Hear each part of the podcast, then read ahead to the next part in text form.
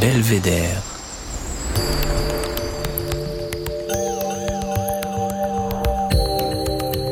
Le podcast du département de l'Isère.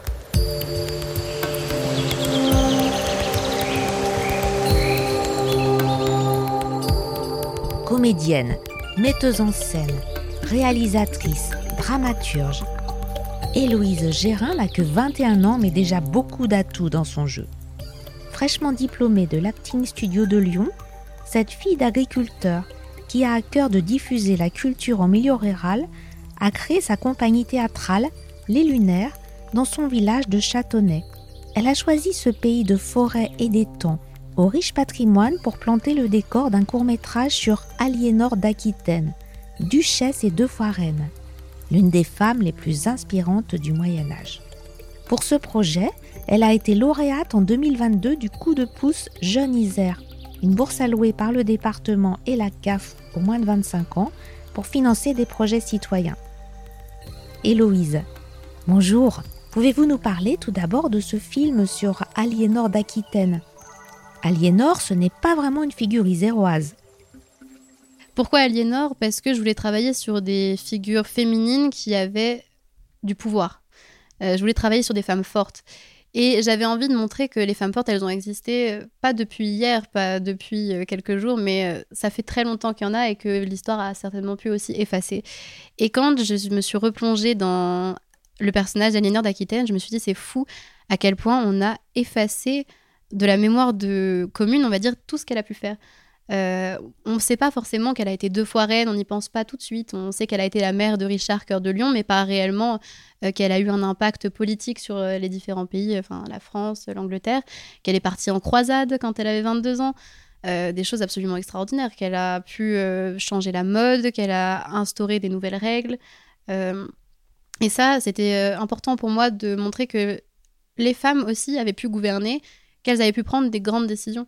Et euh, quand j'ai voulu euh, retravailler euh, ce personnage-là, moi j'ai quelque chose qui est assez intéressant, c'est que mon papa, quand j'étais petite, il faisait partie d'une association, il était président de cette association qui s'appelle Mémoire de Bonnevaux et qui mettait en valeur le patrimoine, on va dire, communal, local, et qui souhaitait, à travers cette association, mettre en valeur les restes d'une abbaye qui aujourd'hui ne se voit plus du tout, mais réinstaurer, on va dire, cette histoire-là.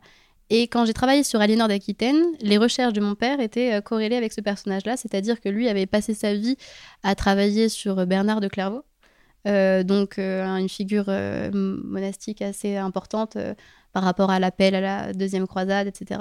Et tout était lié avec mes nouvelles recherches sur mon film, et ce qui m'a fait dire que c'était la, bonne personne, on va dire, sur qui m'orienter pour, pour faire ce projet-là.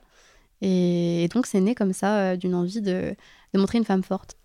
Et pourquoi un court métrage euh, Je voulais tourner un, film d'époque, donc euh, qui se passe au XIIe siècle, euh, uniquement en Isère, donc dans plusieurs parties de l'Isère, que ce soit Nord-Isère avec par exemple la forêt de Bonnevaux, Saint-Chef, etc., mais aussi plutôt du côté du Trièvre, dans la montagne, pour faire par exemple le côté d'Aquitaine, pour vraiment représenter tout le film en Isère et en donnant l'illusion que ça se passe dans toute la France.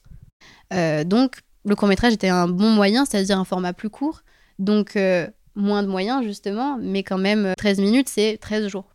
Une minute par jour, on va dire qu'on garde pour le film. Et donc, il faut défrayer les personnes. Si j'ai une grosse équipe, c'est-à-dire beaucoup de comédiens, des figurants, euh, des costumiers, des habilleuses, etc., pour avoir un rendu vraiment euh, professionnel, il faut que je défraye tout ce monde, même s'ils sont bénévoles. Et ça commence à faire euh, assez conséquent déjà. Et puis, il y a aussi tous les frais de location de matériel. on a bien sûr les costumes, si on les loue, si on les fait. moi, j'avais eu la chance de rencontrer une association qui s'appelle les Amis de Boxozel, qui sont aussi une association qui cherche à préserver le patrimoine et euh, qui, pour leur journée de, en septembre, les journées euh, du patrimoine, ils font des, des, fêtes médiévales et ils m'avaient proposé de prêter des costumes. Donc ça, ça a été un vrai plus et j'avais pu commencer euh, en mois de février 2021 à tourner mes premières séquences que je vous avais envoyées récemment. Donc là, j'avais eu quelques frais, c'est-à-dire défrayer toute mon équipe. On était quand même une vingtaine sur ces petites séquences, donc parce que y avait, on a dû poser un travelling dans une forêt. C'était, il fallait du monde, il y avait beaucoup de choses à prendre en compte. Et donc, euh, finalement, quand j'ai dû défrayer ma petite équipe, je me suis dit, bon, euh, je peux plus assumer toute seule et faire tout en autoproduction. Et il faudrait que je commence à, chercher finalement des financements parce que j'ai envie que ce projet aille au bout, j'ai envie qu'il soit de qualité, j'ai envie qu'il reflète euh, ce que j'ai en tête et pas qu'il soit fait à, la bricole non plus. Et, et donc, pour cela, j'avais besoin donc de financement et j'ai participé à, à cette bourse-là. Et j'ai eu l'occasion donc euh, de pouvoir venir parler du projet, de pouvoir euh, expliquer un petit peu euh, ce, que, ce que je voulais faire et j'ai eu la bourse. Donc, et ça m'a permis donc de m'ouvrir des portes, c'est-à-dire que d'autres financements ont pu avoir lieu envers les communautés de communes, d'autres partenariats par exemple que j'ai pu avoir se sont faits parce que le projet a gagné en crédibilité. Donc ça a été vraiment bah, une porte d'entrée pour, pour, pour le début de ce projet, pour les prémices. Je crois que ce n'est pas votre première expérience de réalisatrice. Comment avez-vous découvert le cinéma? Au tout début, j'ai commencé le cinéma dans le lycée de la Côte-Saint-André, euh, qui a une spécialité cinéma. C'est quand même assez rare aussi en milieu rural d'avoir ce genre de possibilités. Et euh, j'ai découvert cinéma avec la Cinémathèque de Grenoble. Euh, et pour mon bac, je devais faire un, court métrage. Et c'est là où j'ai découvert en fait la dramaturgie, la réalisation, euh, le jeu d'acteur aussi devant caméra, c'était la première fois. Et, euh, et là, donc, c'était la deuxième fois, on va dire, que je recommençais l'exercice, et donc avec euh, un œil un peu plus aiguisé, vu que c'est deux ans après que j'ai recommencé. Au départ, vous souhaitiez plutôt être comédienne? Oui, toujours. C'est que j'ai commencé à postuler à des castings, j'ai commencé à aller dans les projets, on va dire, des autres. Et c'est vrai qu'on a des rôles un peu d'emploi. Donc, forcément, le physique qu'on dégage, la voix qu'on a, euh, notre façon de nous tenir, on va être affilié à un certain type de personnage. Et euh, je déplorais un peu le fait d'être toujours euh, la copine du héros, la grande amoureuse, etc. Et j'avais envie justement d'avoir un personnage de caractère, avoir aussi une femme qui ne vit pas qu'au travers des hommes, parce que je tombais aussi sur beaucoup de scénarios comme ça qui me plaisaient pas forcément. Et je me suis dit, au lieu de tout critiquer, il faudrait peut-être que je commence à faire. et donc, c'est là où je me suis dit, essayons, euh, essayons de voir euh, ce que je peux, euh, ce que je peux sortir. Et là, j'ai commencé le travail d'écriture, et donc j'ai commencé à écrire pour les autres. Et finalement, ça s'est fait tout simplement où j'ai commencé à me dire bon là j'ai envie d'écrire pour moi et qu'est-ce que j'aime dans la vie comme je disais depuis que je suis enfant moi j'ai baigné dans les conférences sur les moines j'ai euh, baigné dans l'atmosphère justement médiévale que mon père m'avait euh, transmis. Et euh, c'est venu très naturellement de m'intéresser au XIIe siècle. Et donc, le côté dramaturgie, aujourd'hui, fait vraiment partie intégrante de mon travail, puisque je continue à écrire des pièces, je continue à, à écrire des contes aussi parce que le, travail avec les enfants m'intéresse et j'ai l'impression que l'un marche pas sans l'autre c'est-à-dire que j'aime écrire et j'aime interpréter et les deux fonctionnent très bien ensemble finalement. Donc euh, c'est complètement lié, je trouve, dans ce que je fais. Vous avez monté votre propre compagnie théâtrale, Les Lunaires. C'est ça. En fait, la première, euh, j'ai donc euh, co-fondé ma, ma, compagnie de théâtre il y a maintenant un an. Et donc, on a choisi de, de jouer Mademoiselle Vie de Strindberg, parce que justement, le propos il se voulait un petit peu c'est un homme qui n'aimait pas les femmes qui a écrit cette pièce, qui voulait justement parler du fait que si une femme ne restait pas à sa place, voilà ce qui peut arriver. Et quand j'ai lu la pièce, euh, j'ai eu l'impression que c'était extrêmement féministe, avant-gardiste. Et euh, quand j'ai lu après la préface, j'ai compris que le propos, c'était moi qui l'avais lu et c'était pas ce que l'auteur voulait donner. Et je me suis dit que c'était tellement intéressant de pouvoir changer euh, de lecture au fil des siècles qu'il fallait absolument faire quelque chose. J'en ai parlé avec ma troupe et tout de suite l'idée a été validée et c'est vrai que c'est quelque chose comme on disait tout à l'heure, qui guide un petit peu ce que je fais, le fait de vouloir euh, montrer des personnages forts, euh, justement aussi euh, le fait de montrer des femmes, de montrer aussi la condition féminine, c'est quelque chose qui est très intéressant et qui, mène un petit peu la ligne artistique de ce que j'ai envie de faire. Et, après, la deuxième pièce aussi qui est en train de se monter, c'est une pièce que j'ai écrite aussi. Je crois qu'au sein de votre promotion, la plupart sont repartis sur Paris, très peu même sont restés sur Lyon, et vous, vous avez fait le pari de rester ici.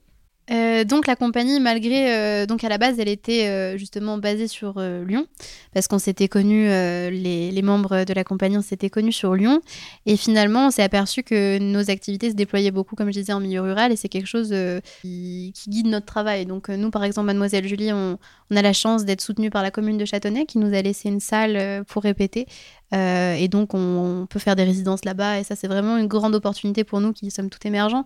Euh, on peut avoir la possibilité euh, justement d'avoir un vrai lieu de travail. Et, euh, donc, pour les remercier au départ, si on voulait jouer là-bas, donc ce qui est un peu compliqué, c'est qu'il n'y a pas de, pas de matériel, pas de régie, pas grand-chose au départ. Et c'est là où on s'est dit, mais ça pourrait être aussi très intéressant d'avoir des formules dans notre pièce qui puissent aller un peu partout, qu'on puisse emmener le théâtre en fait plutôt que plutôt qu'aller dans des endroits euh, forcément où il y a déjà un théâtre et pouvoir permettre à toute la population finalement d'avoir accès à ça. Parce que c'est quand même une grande inégalité quand on est en ville ou quand on est à la campagne. Je vois par exemple les enfants qui sont en ville, ils ont la possibilité d'aller dans beaucoup de lieux euh, culturels euh, très intéressants. Et par exemple, il y a aussi d'autres communes rurales où là, pour le coup, on a peu de possibilités. Et c'est important pour moi de permettre à toutes les personnes qui veulent avoir accès à la culture de pouvoir y avoir accès. Et c'est là où je me suis dit, j'ai envie de, parler aux enfants aussi. J'ai envie de. Parce que c'est intéressant euh, d'avoir euh, des pièces qui sont aussi tout public et qui puissent avoir plusieurs lectures. Et donc, l'idée d'écrire euh, ma première pièce, je me suis dit pourquoi pas? Après un film, pourquoi pas commencer à, aussi le théâtre? Ça peut être un, un bel exercice. Et finalement, j'ai eu en quelques temps des bons retours. J'ai essayé de la faire relire et, euh, donc euh, là, je, la lance euh, en création. Là, elle est en train d'être d'être créée. Et donc l'histoire, pour la pitcher rapidement, c'est donc le jour et la nuit qui doivent maintenir l'ordre du temps. Sauf que les deux s'entendent pas très bien. le jour éclipse complètement la nuit. Elle est complètement superficielle, extravertie, populaire. Et la nuit, à côté, a du mal à trouver sa place. Et comme elle dit, bon, bah finalement, jour, elle a plus vraiment besoin de moi, elle semble bien toute seule, bah, je vais m'éclipser. Et euh, alors, euh, il n'y a plus de nuit, les gens ne rêvent plus, on trouve pas le sommeil. Et là, jour se dit, euh, bah, finalement, peut-être que nuit aussi était importante, et donc ça parle de complémentarité et aussi de beaucoup de marginalité, parce que moi, c'était un thème qui me plaisait, j'ai toujours senti beaucoup le regard aussi des autres, parce que quand on commence à vouloir, moi, je me rappelle dans ma scolarité, quand je disais que je voulais faire euh, du théâtre ou du cinéma ou de l'art en général, on peut vite être jugé, on peut vite se sentir à l'écart, euh, avoir la sensation d'avoir des ambitions qui sont pas à notre portée. Et euh, je voulais parler de ça aussi dans cette pièce-là et mêler un petit peu tout ce que je suis en train de dire dans, cette, dans cette pièce pour que ça me ressemble vraiment. Et donc c'est aussi un spectacle musical. Donc là, je travaille pour la première fois aussi du chant et de la danse sur scène et c'est un beau défi, on va dire.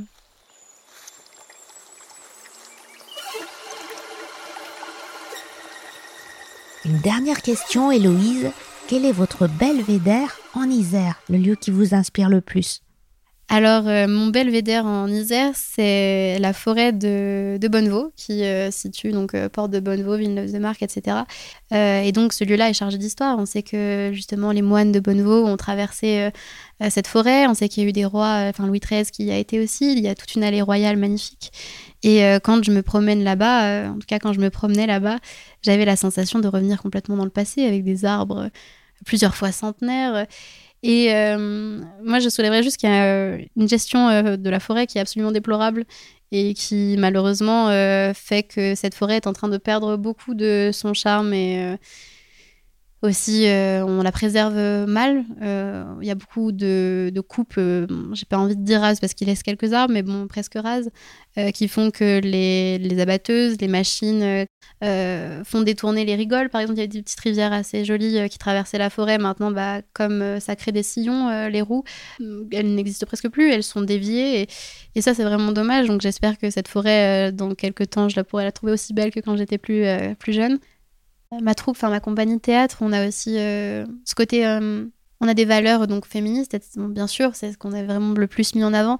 Euh, mais pour nous aussi, euh, préserver donc l'histoire, c'est aussi notre deuxième, euh, notre deuxième grosse valeur. Mais préserver aussi la nature, plus généralement, et donc les thématiques écologique, on va dire ça en grande ligne, euh, c'est quelque chose qui nous, qui nous touche. Et moi, par exemple, le fait de vouloir tout tourner en Isère sur Aliénor, euh, c'était un moyen de non seulement préserver le, enfin, de montrer le patrimoine qu'il peut y avoir avec Saint-Chef, euh, enfin l'abbatiale incroyable avec des fresques du XIIe siècle, mais c'était aussi de montrer par exemple la forêt de Bonnevaux et de montrer justement ces arbres absolument magnifiques et de donner aussi envie aux personnes qui verraient le film de se dire on a des richesses en Isère et il faut qu'on les préserve et il faut qu'on préserve notre territoire.